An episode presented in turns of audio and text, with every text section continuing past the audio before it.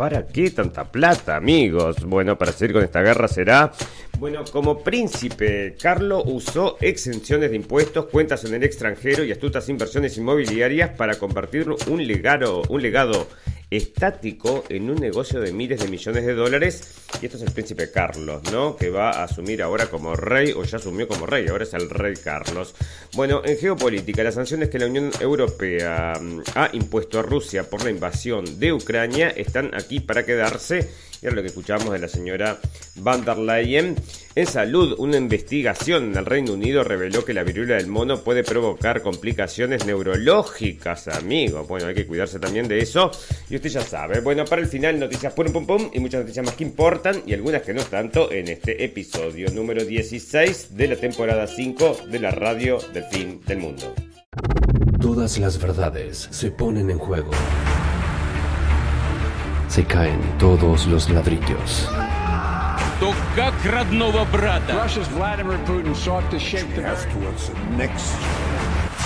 Moviendo fichas.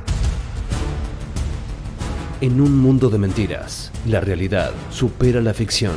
Y recuerda que lo escuchaste primero, en la radio del fin del mundo.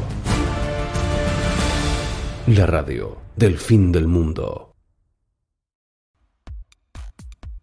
Bienvenidos escépticos y libres pensadores, gracias por estar ahí, un nuevo capítulo de la radio del fin del mundo, llegando a ustedes este 14 de septiembre del 2022 amigos, donde continuamos entonces con esta guerra que va, bueno, nos va a provocar mucho, mucho frío allá a la gente de Europa, esto ya se está dicho, y acá siguen con esto, ¿no? Y esta es la señora van der Leyen, que en un momento había sido la ministra de mm, Defensa de Alemania, que después le ascendieron entonces al puesto de jefa de la Unión Europea, amigos. Bueno, en su discurso anual sobre el Estado de la Unión, la presidenta de la Comisión ha asegurado que la Unión Europea ha reforzado su fuerza interior y ha estado a la altura ante el desafío de la invasión rusa de Ucrania.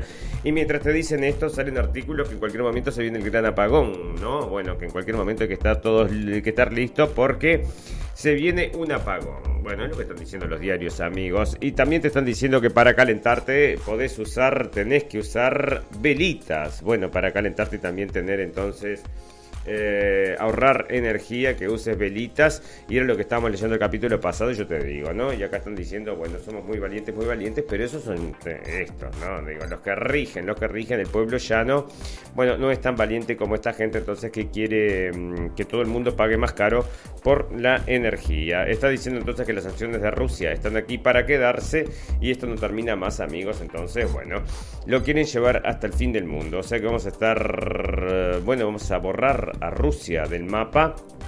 No debe existir Rusia.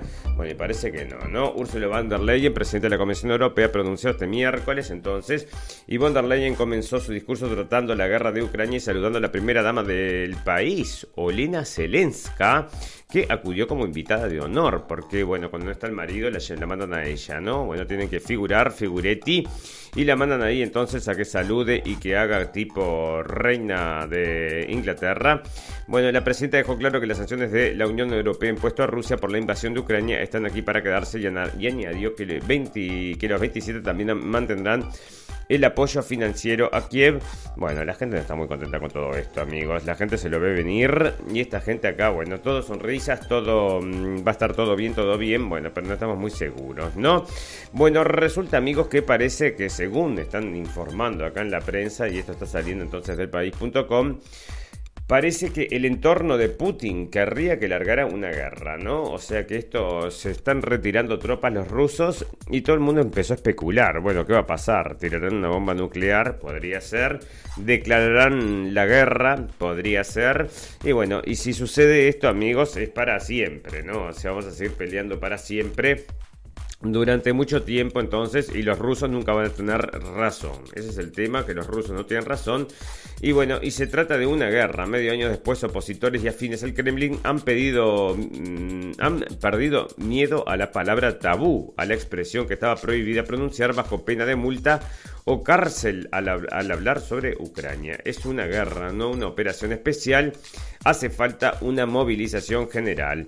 Y bueno amigos, porque obviamente todo lo intentaron todo entonces para resolver este conflicto, pero le siguen llegando armas de Occidente, le siguen llegando tropas de Occidente no hay forma de terminarlo, ¿no? O sea, bueno, o sea, siguen, siguen, siguen llegando, siguen llegando y nunca vamos a poder ganar. Así que en cualquier momento tenemos que retroceder para decir, bueno, nos vamos a una guerra, es lo que están diciendo acá los acólitos entonces rusos, están diciendo que efectivamente esto es una guerra contra el mundo, es Rusia contra toda la Unión Europea y contra Estados Unidos, por supuesto, que es el que está ahí tirando, empujando todo esto, ¿verdad?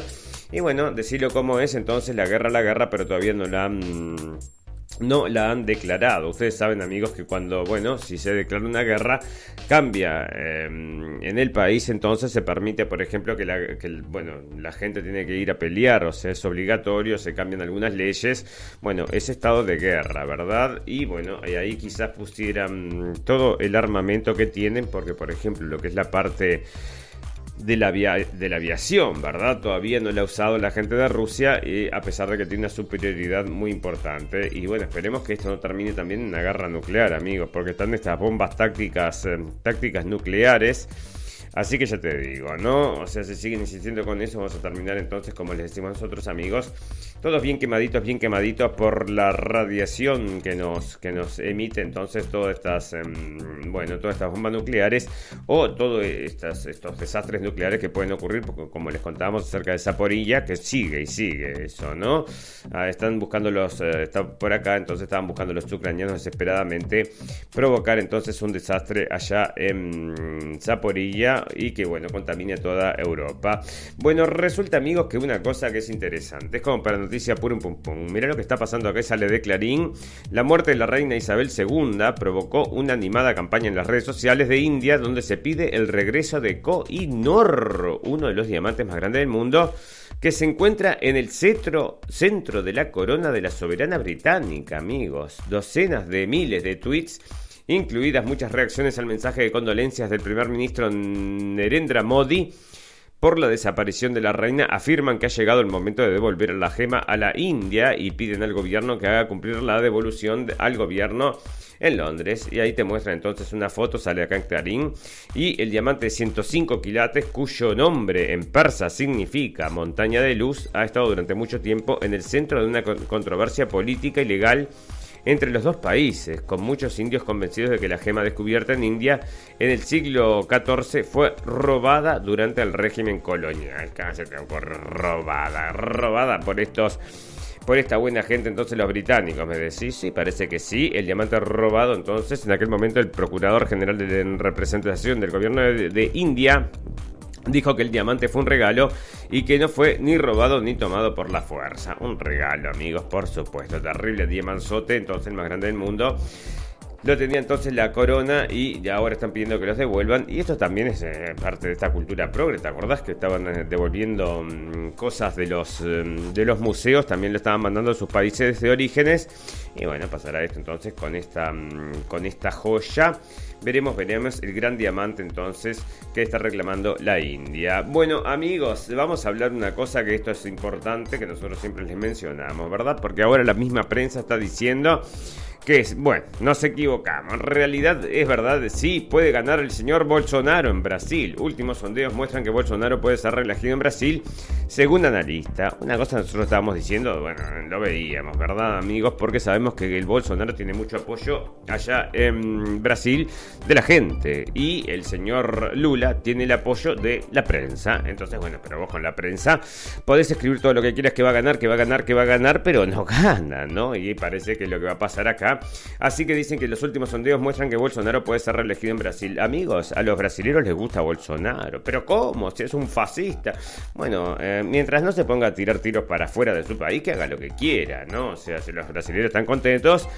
Decime vos, ¿no? Bueno, en los últimos tres meses el presidente brasileño Jair Bolsonaro recortó en los sondeos una distancia que parecía insalvable con el favorito Luis Ignacio Lula da Silva, por lo que tiene posibilidades de ser reelegido en octubre, según el analista político Leandro Gabbiati director de la consultoría Dominium.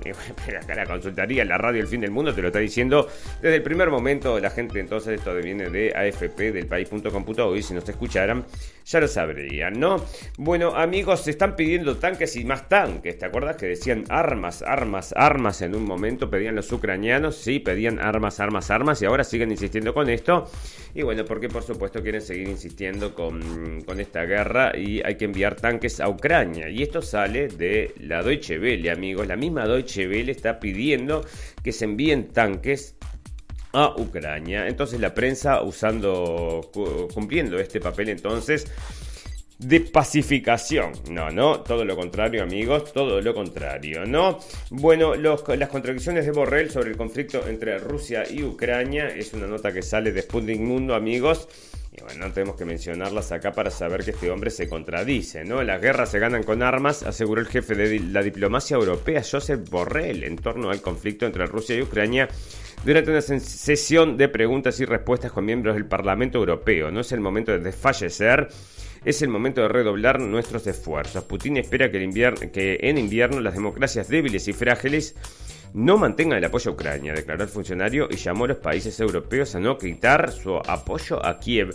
Veremos cómo evoluciona esto, amigos, pero cuando empieza a pegar el frío y que los precios empiecen a explotar allá en toda Europa, amigos, con el tema este del gas y toda la energía, bueno, veremos, veremos cómo evoluciona, ¿no? Pero ya leíamos el otro día, los partidos estos de ultraderecha están ganando poder porque son de ultraderecha. ¿Y qué pasa con los de ultraderecha? Bueno, no quieren la guerra, amigos. Entonces, bueno es una cosa que serán ultraderecha, pero no quieren matar gente. No, pero hay que ser. Bueno, eh, pero la gente que matan es a los malos, dicen, así que bueno, es por una buena causa, ¿no? Bueno, los cortes de energía van en aumento en Estados Unidos, principalmente en Texas, Michigan y California. Y esto sale de CNN en español, amigos. Y así como está pasando en Estados Unidos, bueno, por la culpa de este, por la culpa de este presidente súper capaz que tienen ahora, que no saben ni dónde está parado, ¿verdad? Pero están informando entonces que los cortes de energía en Estados Unidos están aumentando, informaron investigadores el miércoles a medida que el clima extremo empeora debido a la crisis climática. La demanda de electricidad aumenta y la infraestructura energética del país se vuelve más vieja y más vulnerable. Y bueno, ¿y para qué le mandas tantos billones de dólares? Es lo que dicen los americanos. O sea, si vos escuchás cualquier programa de radio, ah, o sea, los que, ah, no, no, no esto, los que repiten y repiten como CNN, ¿no? Sino los que hacen análisis y la gente, independientes, por supuesto. Y esa gente está diciendo, bueno, ¿para qué estás mandando todo ese dinero para allá em, a Ucrania cuando acá se está destruyendo todo, ¿no? Se está cayendo todo a pedazos. Y bueno, y muchísimas muchísimos eh, inmigrantes también estaban, por ahí, entonces había una cifra de 500.000 inmigrantes habían entrado en muy poco tiempo. Bueno, el análisis del Climate Central, un grupo de investigación sin fines de lucro, reveló que entre el 2000 y 2021 el 83% de todos los cortes de energía informados fueron causados por un evento relacionado con el clima desde incendios forestales provocados por sequías hasta tormentas dañinas como tornados y huracanes. Sin embargo, ahora amigos, ya les decimos, no va a ser por eso, ¿no? Todo esto que se viene, toda esta, mm, bueno, estos apagones innecesarios, porque, bueno, em, ya lo ven, ¿no? Y acá sale un artículo, amigos, que me tomé el tiempo de... Bueno, es un artículo, lo iba a traducir realmente, pero me tomé el tiempo de analizarlo con detenimiento, porque mira lo que te están diciendo acá, ¿no? Esto sale del Focus. Y dice, las, sanciones del gas nos hacen daño. Los absurdos argumentos de los entendedores de Putin, amigos. Así le ponen el titular. ¿Y qué es lo que están diciendo? Que no, no, que estos son todos entonces teóricos de la conspiración que están diciendo que todo esto del gas entonces te afecte y son los argumentos de los entendedores de Putin, como en algún momento les habíamos contado amigos, los Putin Firstea, mismo salía acá en la Deutsche Welle, te decía que bueno, la gente que entendía a Putin se lo llamaba así, ¿no? Y bueno, y entender a Putin que es, o sea, cuando les mandamos armas, todo el mundo le está mandando armas para pelear allá en Ucrania y este te hace las sanciones y vos decís algo y sos un Putin Firstea y bueno, yo te digo, ¿no? Entonces acá están diciendo que sos un teórico de la conspiración si crees que todas estas cosas em, te pegan en contra de tus propios intereses. Bueno, lo estamos viendo, señores de la gente del Focus, que nos quieren convencer de una realidad que no existe, amigos. Nosotros lo estamos viendo con nuestros propios ojos y lo vamos a sufrir con nuestros propios cuerpos. Y así va a pasar entonces en muchos países de Europa que ya están recomendando, lo en, lo tengo por acá, a ver dónde lo tengo, porque están pidiendo incluso que se bañen 5 minutos, ¿no? Como el otro día leíamos 19 grados porque si no te vas preso. Y ahora bañate solamente 5 minutos porque el agüita, el agüita eh, está, mm, se está enfriando, ¿no? Bueno, resulta entonces que acá eh, está la gente de Grecia diciendo que sí, que todas estas sanciones nos están pegando en contra y que tienen que moverse entonces a entenderse con la gente de Rusia porque no quieren pasar frío, ¿no? Comprensible, comprensible. Bueno, Putin, Rusia hace, hace frente a la presión de Occidente, las tácticas relámpago no han funcionado y esto salía entonces de lo que les contábamos adelante, que en cualquier momento van a declarar la guerra, es lo que mucha gente se teme y bueno, y esto podría ser entonces para siempre, para siempre. Una cosa que nos parece que no es necesaria, pero bueno, parece que va a ser así, amigos, y será así en el futuro. Bueno, una cosa que nos estamos pegando un tiro en el pie. Fantástico, maravilloso. Bueno, hay cosas pasando también en materia de política, amigos. Y saben que el otro día trataron de matar a la vicepresidenta argentina. Sí, la trataron de matar. Bueno, y también trataron de matar al expresidente Macri. Sí, lo trataron de matar. Vaya, lo trataron de matar. O sea, amenazas, amenazas. No son todos amenazas, amigos.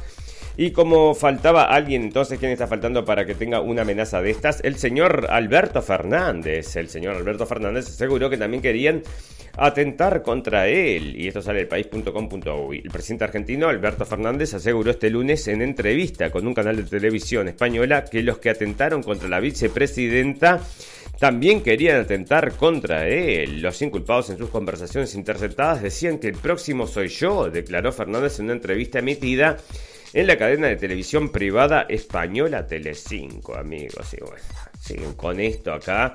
Y te dibujan una historia y siguen ahí, ¿no? Empezó allá con esta historia y ahora siguen saliendo artículos que quería alquilar un apartamento enfrente a la casa de la, eh, mm, vicepresidenta, el asesino.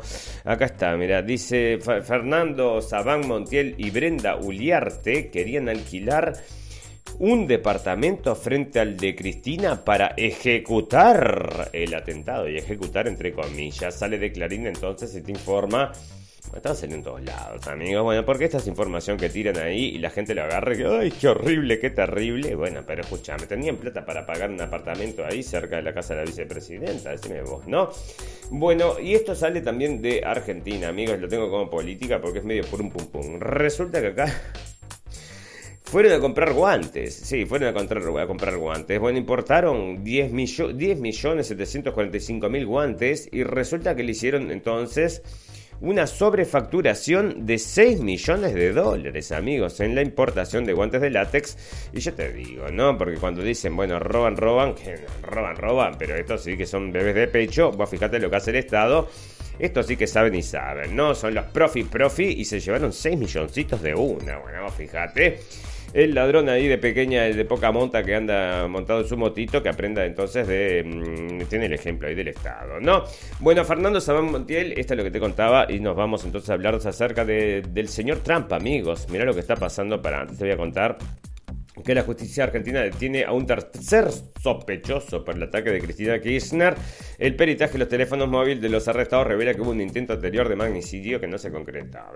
Y siguen con esta novela. Bueno, ya van a sacar la historia de Netflix. Eh, ¿Cómo se llamaba este? Fernando Sabac Montiel. Se va a llamar la película de Netflix y va a ser la historia que querían matar pero nunca la mató, ¿no? Y tenía, le llegó a, apuntarle la cabeza pero no le disparó, ¿no? Y bueno, todas estas cosas rarísimas que pasan y ahora están todos amenazados de muerte. ¿Y cuál no está amenazado de muerte? Bueno, si no sos político no estás amenazado de muerte.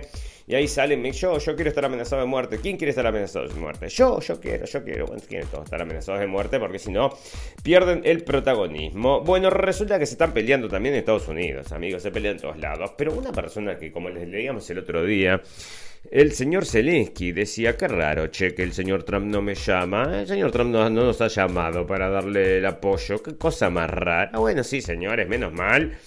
Esto confirma lo que nosotros sospechábamos, ¿no? O sea, no se tiró de cabeza como todos al agua siguiendo el Zelensky este, que es un, bueno, un impostado traído de las telenovelas donde prometía que iba a hacer las paces con Rusia, amigos. Y eso es exactamente lo opuesto. ¿Cómo estará la gente de Ucrania? Debe estar muy contenta que están destruyendo, destruyendo todo el país, ¿no? Dígame usted. Bueno, y acá entonces Trump llama a Biden un enemigo del Estado, amigos. Así que bueno, están tirándose florcitas allá con la gente de eh, de Trump contra la gente de Biden, amigos, y esto sigue y sigue, ¿no? Es una cosa que se eterna, porque bueno, el señor Trump se ríe bastante de esta gente y ya te digo, les contestan también y hablan cosas horribles acerca del señor Trump. Bueno, como príncipe, y esto es el, bueno, esto es el ahora el señor rey. Bueno, mira lo que dice acá, como príncipe... Carlo usó exenciones de impuestos, cuentas en el extranjero y astutas inversiones inmobiliarias o sea que mientras el, usted ya lo ve, ¿no? O sea que el ciudadano de a pie no puede tener todas estas cosas, exenciones de impuestos, cuentas en el extranjero y astutas inversiones inmobiliarias, bueno, por supuesto que estos siguen enriqueciéndose, porque hay una ley para nosotros y una ley para ellos, amigos, que son los reyes, los dueños de la pelota, amigos, los que tienen el sartén por el mango. Y bueno, serán estos, porque como les contaba el capítulo pasado, están todos metidos con el tema este de la pelota, ¿te acordás, no? Este, este era con aquel DJ entonces allá en Inglaterra, que parece que sale mucha de la pedofilia del mundo, o serán que son todos entonces unos, em, estos como eran lagartijas, ¿no? Como era, bueno, había, tenían estas cosas, ¿no? Medio reptilianos, ¿no? Bueno, fantástico, maravilloso. Amigos, ¿cómo venimos de tiempo? Les voy a contar unas cosas más de sociedad, porque hay unas cuantas cosas pasando, ¿sí? Estamos bien entonces. Y en Alemania se producen dos ataques por día contra las personas de la comunidad queer. Y esto está saliendo de elobservador.com.uy. Pero lo que pasa es que te disfrazan la situación, amigo. Lo que te dicen acá entonces es que los alemanes son muy malos, muy malos porque se producen dos ataques por día contra las personas de la comunidad queer. Lo que no te dicen es que los principales atacantes son de los son extranjeros, amigos, porque no se soportan desde las tradiciones que ellos vienen, no soportan entonces a la gente a la gente eh, con no que se viste de forma distinta o todas estas cosas y ya te digo, ¿no? Había una información ahí entonces que está saliendo otro otro de estos refugiados entonces que está matando gente con cuchillos y esto había pasado en Alemania como pasa todos los días, ¿no? Y son estos mismos que están atacando entonces a esta gente después te dice, mirá los malos alemanes, y pasa todo el tiempo. La otra vez también habíamos informado, mirá los malos alemanes hacían, habían hecho una violación y te pones a fijar quiénes eran los malos alemanes y bueno, decime vos, ¿no? Bueno, los Países Bajos piden a sus habitantes que reduzcan a 5 minutos sus duchas. Bueno, está bien, 5 minutos, pero me quiero lavar bien atrás de la oreja. Bueno, si querés lavarte bien atrás de la oreja tenés que demorar un poquito más, porque mm, en medio de la restricción del gas de Rusia a Europa por la guerra en Ucrania, los Países Bajos decidieron pedir a sus habitantes que reduzcan sus duchas a 5 minutos para dar frente, para dar frente, para dar frente a la crisis energética, para dar frente a la crisis energética. Una investigación de Milou Central, entidad vinculada al gobierno, concluyó que en promedio las duchas en los Países Bajos duran 9 minutos. Con la reducción del tiempo aconsejada, las autoridades señalan que se podría ahorrar 60 metros cúbicos al año de gas natural. Y bueno, y sobre la nota esta que estaba leyendo, que era la nota alemana, ¿verdad? Y lo que comentaba la gente, amigos. Por eso cierran los comentarios. Ahora no solamente los editan, sino que ahora ya prácticamente no puedes leer ningún comentario. Vos abrís los comentarios en, en las noticias y no te los muestra. Tenés que poner, muestre todos los comentarios y ahí te los muestra. ¿Y qué está diciendo la gente? Está muy contenta. ¿No sabés lo contenta que está la gente? Uno decía por las recomendaciones estas que uses velas, ¿no? Decía, bueno, estamos volviendo a la edad de piedra. Y es así, amigos. Parece que estamos volviendo, sí, efectivamente, a la edad de piedra. Se podría ahorrar 60 metros eh, cúbicos al año de gas natural. Otra cosa que decía la gente, los mismos, los mismos, la misma audiencia del diario, entonces opinando sobre estas cosas ¿Qué decía que decía? Y bueno, vamos a cortar el uso de autos eléctricos. Vamos a ver cuántos autos eléctricos hay acá y vamos a cortarlos porque nos consumen mucha energía. No, parece que son contra los autos eléctricos, no. Porque el calentamiento global, amigos, y ustedes ya saben, ¿no? Bueno, pilotos de tres aerolíneas eh, aseguran que fueron seguidos por dos ovnis camino a Bariloche, amigos. O sea que mira vos, ¿no? Y esto está saliendo de Vía País, entonces, es del diario argentino del diario argentino, entonces, vía país. El hecho ocurrió el viernes pasado por la noche cerca de la localidad de Choel, Choel, Río Negro. A través de la radio los pilotos se comunicaron para confirmar la presencia de ovnis. El viernes pasado por la noche, tres comandantes aéreos aseguraron que vivieron algo extraño durante su viaje. Los pilotos volaban hacia Bariloche entre las 23 y las 23.30 cuando se toparon con dos objetos voladores no identificados a metros de sus aviones. Los pilotos informaron que tuvieron contacto con los ovnis cerca de la localidad de Choel, Choel, Río Negro. Se trata de dos vuelos que iban al sur del país y otro hacia Buenos Aires por un lado. El Boeing 73776N que cubría el servicio, bueno, y otro, y son dos aviones, ¿verdad? Se cumplía el vuelo regular entonces, y entonces son dos los que están diciendo esto, ¿no? La conversación entre los pilotos sobre los ovnis, uno de los pilotos se comunicó con, por radio con sus compañeros preguntando si habían visto el ovni de Polanco. Al rato uno de sus colegas respondió, estaba a punto de preguntar lo mismo. Cuando dicen Polanco se refiere al caso del piloto de la aerolínea de bandera Jorge Polanco, quien reveló en 1995 que un ovni lo siguió alrededor de 17 minutos en la ruta en la que iban los aviones amigos. Eh, la realidad supera la ficción, parece que sí, que acá están diciendo, ¿no? Que esto, o sea, ellos están diciendo, nosotros vimos ovnis, está acá, no sacaron ninguna foto, no tenían la cámara ahí, no tenían el teléfono para sacar una fotito, pero bueno, si lo dijeron, lo reportaron y ahí está. Amigos, está sucediendo en sociedad, ustedes ya vieron cómo todo evoluciona, evoluciona todo, tanto, tanto evoluciona que ahora sale entonces una nueva mm, sirenita, y la nueva sirenita negra de Disney divide a los fans, amigos, pero saben, les voy a decir una cosa, todo esto está hecho a propósito. O sea, ¿por qué? ¿Por qué? Porque las películas son tan malas ahora, últimamente, que la gente se basa, entonces los defensores de la película, el departamento de marketing de la película, dice, estos malísimos nos critican porque son todos racistas. No, pero te estoy diciendo que el guion es espantoso. No, sos un racista. Bueno, el guion es espantoso, parece, y pasa entonces con todas estas series. Y es lo que están diciendo, que la gente los critica porque son muy... Recuerde, amigos, son muy racistas. Y bueno, a la gente no le gusta, parece que no le gusta. Y los guiones son horribles o los actores son de terror. Y bueno, critican, critican. Y parece entonces que no se puede porque son de color, amigos, sino es racismo. Bueno, resulta entonces acá que si vos querés trabajar entonces para... Mm, entonces esto es para la Deutsche Welle y eso está saliendo de... ¿Dónde está saliendo? Esto está saliendo del Haaretz. Y están informando entonces que la Deutsche Welle, eh, vas, eh, si vos querés trabajar para la Deutsche Welle, tenés que firmar un papelito que dice que Israel tiene el derecho a existir.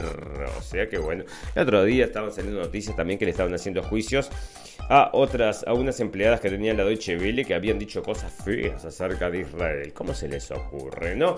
Y ahora te hacen firmar un papelito entonces de que tenés que decir y jurar fidelidad entonces a la bandera israelí, no a la bandera, pero al, ¿no? El derecho de Israel a existir. Y bueno, si decís algo en contra, te mandarán preso, ¿no?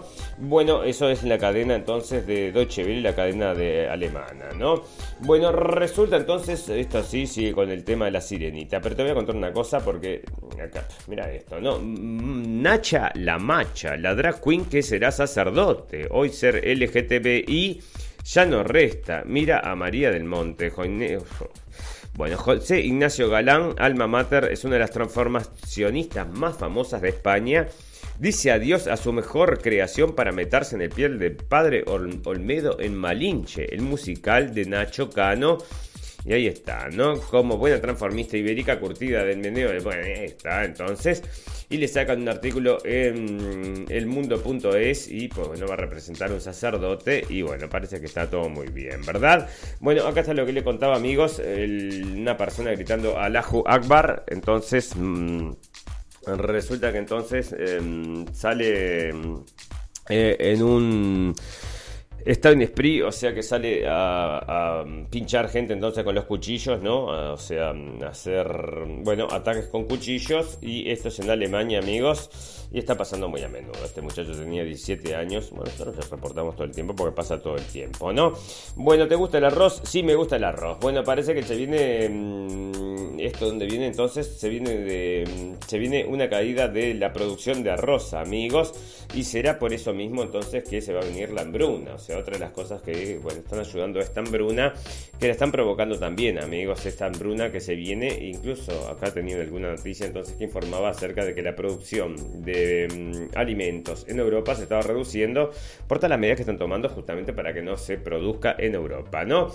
Bueno, resulta entonces que se llega a la población, y esto de Estados Unidos, amigos, la gente que está llegando del extranjero, a Estados Unidos se llegó a los niveles más altos históricos, más altos que nunca, bajo el gobierno del señor Biden. Entonces, como les contábamos, sentaban de 500.000 personas que no saben, ni, no saben ni dónde son ni qué vienen. Ni si mataron a alguien, ni si nada, ¿no? Ahí están. Y otra cosa, amigos, están ahora, están estos activistas, que me quedo mm, pendiente esto de comentarles, porque resulta que ahora están los activistas estos que están luchando contra el cambio climático. ¿Y qué hacen? Les agujerean, no solo les desinflan las ruedas, sino que agujerean las ruedas de los camiones que transportan leche y todo lo que tiene que ver con lo que son productos, eh, son productos de mm, eh, bueno, de vaquitas y todo este tipo de cosas, ¿no? Porque es naturales así. No les gusta, no les gusta porque todo esto del metano que calienta el mundo, amigos. Entonces, por supuesto, pero absolutamente funcionales. ¿A quién? ¿A quién? Bueno, al señor Bill Gates que va a producir entonces, como ustedes saben, todas estas, eh, estas cosas maravillosas en un laboratorio. Y bueno, entonces ahí están luchando. Los, estos son los, em, se llaman los um, extinguisher, para que lo tenía por acá. Entonces, bueno, son estos nombrecitos que le ponen ahora, ¿no? Son acólitos de Greta y están ahí entonces rompiendo los autos y mm, todo por amor al medio ambiente. Pero tenés que ver los vestidos, o sea, ellos tienen ropa común y corriente, igual que cualquier otro hijo de vecino, con también con los campeones de suelas de goma y todo ese tipo de cosas que también los producen, o que me vas a decir que mm, lo tuyo no mm, contamina, ¿no? Lo mío no contamina porque es mío, contamina los autitos y ahí están estos enfermitos haciendo estas cosas. Bueno, porque yo te digo, le falta la producción, a vos van y, mm, te pincha entonces los camiones que están transportando la, la leche para el mercado y te dejas un barrio sin entonces consumo de leche porque, bueno, hay que luchar contra el calentamiento global y todo lo demás, ¿no? Bueno, resulta que esta señora, bueno, ustedes no la están viendo amigos porque lo estamos mostrando en la pantalla, pero resulta que esta es Fanny Vegana, la joven que es trabajadora sexual para financiar su santuario de 100 animales castrados, amigos.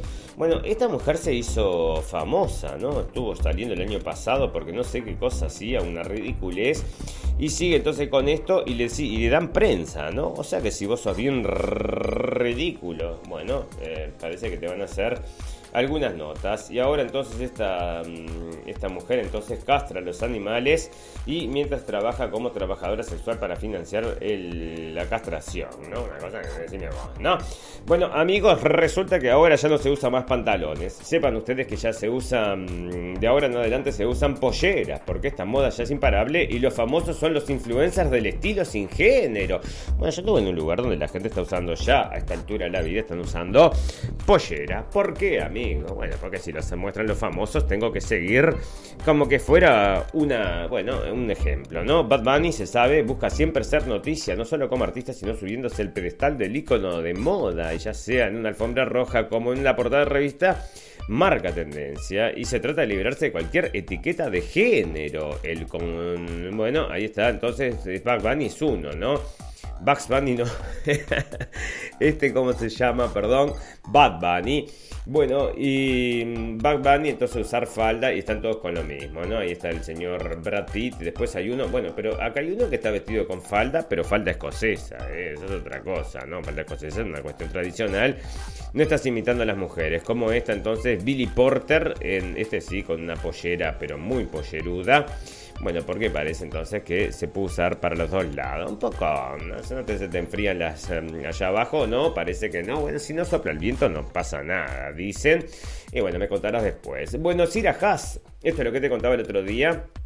Y me había quedado colgado, ¿no? Porque la actriz israelí Sira Haas que ganó fama internacional gracias al papel protagonista de la exitosa serie de Netflix, Un Ortodox, interpretará a una superheroína israelí en la próxima película del Capitán América, ambientada en el universo cinematográfico de Marvel, según múltiples informes. Según Variety, el Hollywood Reporters y otros, Haas interpretará a Sabra, un personaje poco conocido que apareció por primera vez en los cómics de Marvel, de Marvel en 1980. En los cómics Sabra, también conocida como Ruth Bath Serap, es una antigua agente de la agencia de espionaje Mossad que a veces se enfrenta a otros personajes como Hulk y los X-Men, o que eras mala entonces. Bueno, sus poderes incluyen la superfuerza y la resistencia.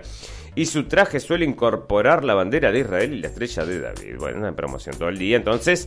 Y ahora lo tenemos para tus hijitos, traído entonces por Marvel. Y bueno, cuando te empujan una cosa, te empujan la otra. Eso lo hablamos el otro día. Esto es todo, es todo, es todo, es todo propaganda. parece que sí, es todo, todo, todo, todo propaganda. Miras para el costado y es propaganda, miras para arriba es propaganda, miras para el otro costado también es propaganda, ¿no? Bueno, ¿qué le pasó a esta mujer? Bueno, no es tan interesante. Vamos a pasar entonces ya a... Mm, a ver cómo venimos de tiempo, amigos. Bueno, sí, estamos bien de tiempo. ¿Cómo para hacer entonces recordarle a los amigos que nos pueden escuchar a las 2 de la tarde por Radio Revolución, que les mandamos un gran saludo a todos los amigos por allá. Y nos pueden escuchar también en todas las propuestas de podcast que las tienen, bueno, tenemos también en nuestra página de Facebook. Y si no, pueden ir directamente a blendenblick.com, hay un apartado de la radio El Fin del Mundo.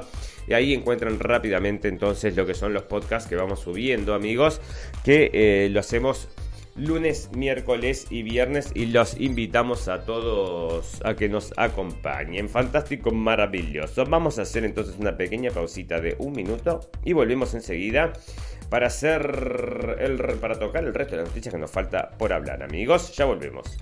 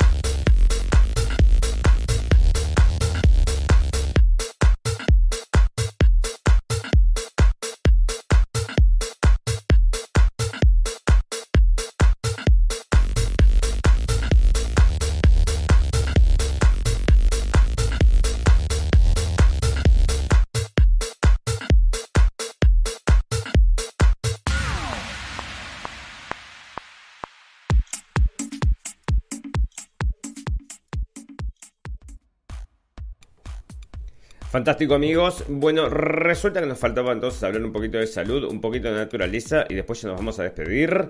Pero les voy a contar una cosa, ¿no? Resulta que ahora parece que creen haber registrado en Los Ángeles la primera muerte por viruela del mono en Estados Unidos, amigos. O sea que ya esta noticia está, mm, bueno, desde ayer, septiembre 13. La víctima vivía en el condado de Los Ángeles. Las autoridades estudian otro posible fallecimiento por la enfermedad en Texas. Bueno, entonces dicen que Estados Unidos cree tener su primera víctima mortal por la viruela del mono. Esto fue confirmado el lunes por las autoridades sanitarias de Los Ángeles, quienes aseguraron que se trata de una persona que habitaba en este condado de California. Los doctores han asegurado que el paciente había estado ingresado en el hospital y se encontraba severamente inmunocomprometido. Amigos, bueno, tal, primera muerte de viruela del mono en Estados Unidos y está saliendo entonces en la prensa. Y otra cosa que están informando, y esto sale de Infobae, y esto ya se acerca a la viruela del mono, ¿no? Porque parece que el, la otra parece que no ya nadie le da mucha bola. ¿Por qué? ¿Por qué? Porque ya le pusimos la solución a todos y ahora está pasando cosas rarísimas que lo vamos a estar leyendo, ¿no? Bueno, la, viruela del mono provoca inflamación del cerebro y convulsiones hasta el 3% de los pacientes. Hasta el 3% de los pacientes, o sea, eh, casi que nadie. Porque, escuchame, a ver, ¿de cuántos estudios? Eh, bueno, desde enero pasado hasta la última actualización, 102 países han notificado a la OMS 52.996 casos de viruela del mono confirmados por laboratorio. Entre ellos se registraron 18 muertes. Raro, ¿no? Mientras tanto se está haciendo investigaciones sobre las características del brote que ya fue declarado emergencia de salud pública de importancia internacional. Una investigación del Reino Unido reveló ahora que la viruela del mono puede provocar complicaciones neurológicas como encefalitis, que es un tipo de inflamación del cerebro, confusión o convulsiones en algunos pacientes. Fue descubierto a través de una revisión de estudios ya publicados que fue dirigida, bueno, y ahí están, ¿no? Porque ya hicieron todo lo que tienen que hacer con el otro, entonces, y ahora están con la viruela del mono porque ustedes ya saben, amigos, los tiempos cambian y cambian también todas estas cosas que nos promocionan, ¿no? Bueno, acá están informando, amigos, y esto sale de sot.net. Es .sot.net y dicen que 400 médicos y profesionales declaran una crisis médica internacional por las lesiones y muertes causadas por esta solución que se le puso a la gente, ¿no? Así que parece que, bueno, los médicos se están juntando para denunciar esto que es tan evidente para nosotros, amigos. O sea, está saliendo en toda la prensa, te lo está diciendo todo el mundo. Exceso, exceso de desconocido. Todo desconocido. Desconocido, Messi. Sí, desconocido. Bueno, en una conferencia de prensa, más de 400 médicos y científicos de más de 34 países declararon una crisis médica internacional debido a enfermedades y muertes asociadas con las de contra el la cosa esta, ¿no? La declaración se originó entre médicos y profesionales preocupados en la India de un grupo llamado Organización Universal de la Salud. Bueno, nosotros los médicos y científicos de todo el mundo declaramos que existe una crisis médica internacional debido a las enfermedades y muertes correlacionados con la administración de los productos conocidos como Usted ya sabe, actualmente existe un exceso de mortalidad en aquellos países donde la mayoría de la población ha recibido el proceso. Hasta la fecha, este exceso de mortalidad no ha sido suficientemente investigado ni estudiado por las instituciones sanitarias nacionales e internacionales. Es especialmente preocupante el elevado, elevado número de muertes súbitas en jóvenes previamente sanos que fueron, bueno, ya saben que están en este proceso con estas, con estas cosas, ¿no? Así que como la alta incidencia de abortos espontáneos y muertes perinatales que no han sido investigadas, se ha informado oficialmente una gran cantidad de efectos secundarios adversos, incluidos hospitalizaciones, discapacidades permanentes y muertes relacionadas con las llamadas proceso que les decimos nosotros, ¿no? Y esto es una cosa que nosotros lo estamos viendo. Y bueno, y acá también lo trae la gente de Sotnet y están entonces manifestándose 400 doctores entonces de todo el mundo y bueno, ya te digo, ¿no? Lo ven, lo ven, bueno, están, eh, corren peligro de perder, eh, perder eh, su trabajo, ¿no? Por supuesto, porque eso está prohibido. Bueno, fantástico, maravilloso. Amigos, tengo unas cosas para contarles de naturaleza y luego nos vamos a comenzar a retirar. Y bueno, y mira esto, ¿no? O sea que, pum pum pum. El... ¿Quién lo dice? Mira, mira esto, ¿no? Yo te voy a decir la frase y vos me decís...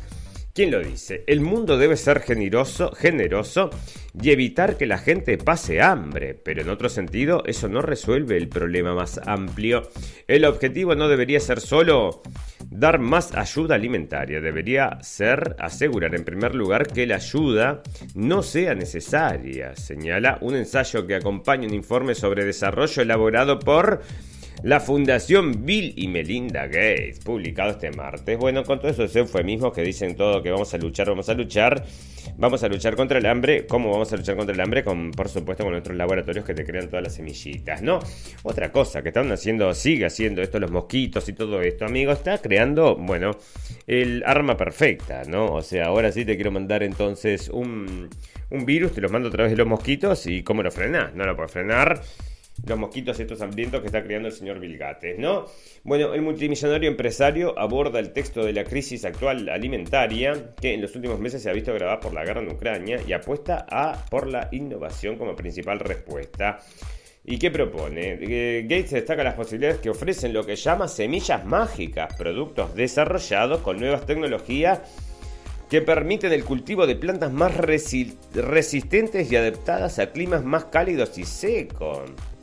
Como ejemplo, como ejemplo, apunta al éxito de un proyecto que su fundación empezó a apoyar hace 14 años en África y que ha conseguido producir en Kenia un maíz que genera mucho más grano que las variedades clásicas, o en nuevos tipos de arroz que se están impulsando en la India y que requieren menos tiempo para crecer. También el desarrollo de modelos de inteligencia artificial que permitirán identificar los mejores cultivos para cada zona o predecir posibles plagas. Es bueno que la gente quiera evitar que otros humanos mueran de hambre cuando conflictos como el de Ucrania interrumpen el suministro de alimentos pero también tenemos que reconocer que esas crisis son síntomas de un problema más profundo, señala. Y bueno, ¿cuál es? ¿Cuál es? Es que están todos en las ciudades y nadie cultiva, ¿no? Bueno, pero ahí está este señor ofreciendo su semillita mágica. Y esto era como el cuento que... ¿Te acordás que cambiaba entonces la vaca por una semillita mágica y sería el señor Vilgate que se la dio? Después la plantaba, crecía mm, un árbol y llegó hasta, hasta, hasta allá, hasta las nubes, ¿te acordás? Y había un castillo en las nubes, ¿cómo era que se llamaba ese cuento? Bueno, muy famoso, muy famoso, lo conoce todo el mundo, ¿no? Bueno, el nuevo motor espacial chino que humilla a la NASA y Estados Unidos, amigos. Bueno, hay un nuevo motor espacial. Che, llegaron a la luna, no han llegado a la luna, ¿no? Porque no salieron informar. Nos vamos a la luna a la luna y más allá, dijo la gente de la NASA y no sé quién más estaba metido. Todos metidos. Nos vamos a la luna otra vez. ¿Te vas a ir otra vez? Sí, sí, vamos a llegar otra vez. Porque la vez pasada fuimos, pero se nos perdieron todas las fotos, todos los datos y toda la tecnología. No vamos a poder, bueno, con la tecnología anterior no pudimos llegar porque, imagínate, no podrían haber ido dos años después. No, no podemos porque se nos perdió la tecnología. Bueno, pero mostrarme las fotos tampoco tenemos. Bueno, esta vez muchachos, si llegan, saquen fotos, ¿no? Lleven ahí los telefonitos y saquen unas fotos y después nos muestran, ¿está? Porque no vimos nada en realidad y es todo especulación entonces.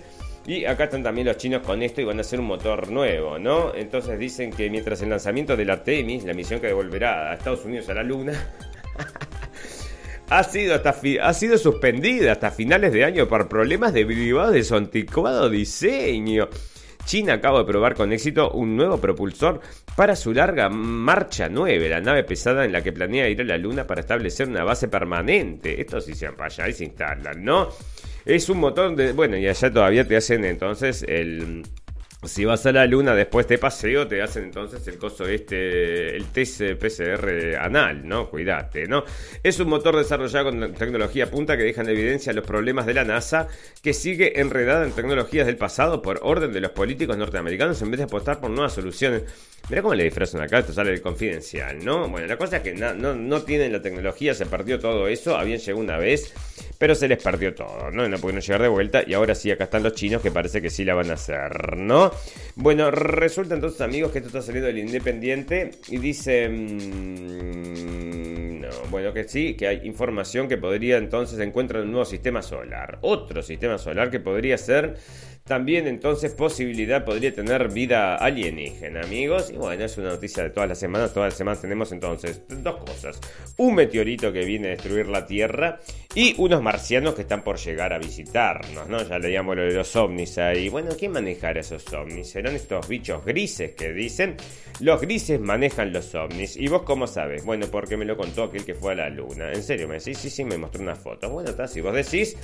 Yo te creo. Fantástico, maravilloso. Amigos, ustedes saben que este mm, programa entonces tiene una sesión, sección, que es la sección de, mm, o sesión del final, las noticias un pum pum, esas noticias que vos decís, bueno, cerra y vamos, no puedo más, no puedo escuchar más noticias, y ya te digo, tengo algunas que son trágicas, ¿no? Porque yo pongo acá las noticias que son pum pum pum, porque a veces son trágicas, como leíamos el otro día, entonces que había matado a un niño, ¿no? Por envidia, por celos. Y acá entonces tengo otra que es media trágica, ya te digo. Bueno, no vamos a, vamos a mm, mitad de semana, entonces vamos a tratar una, una livianita. Y esta es así, amigos. Resulta que es un papá que tiene mm, cinco hijos, cinco hijos tiene y 20 años de casados, amigos. ¿Y qué sucedió? Bueno, decidió ir con sus cinco hijos al hospital. ¿Para qué? Porque el hombre de 57 años parece que le hizo la prueba de ADN a todos sus hijos.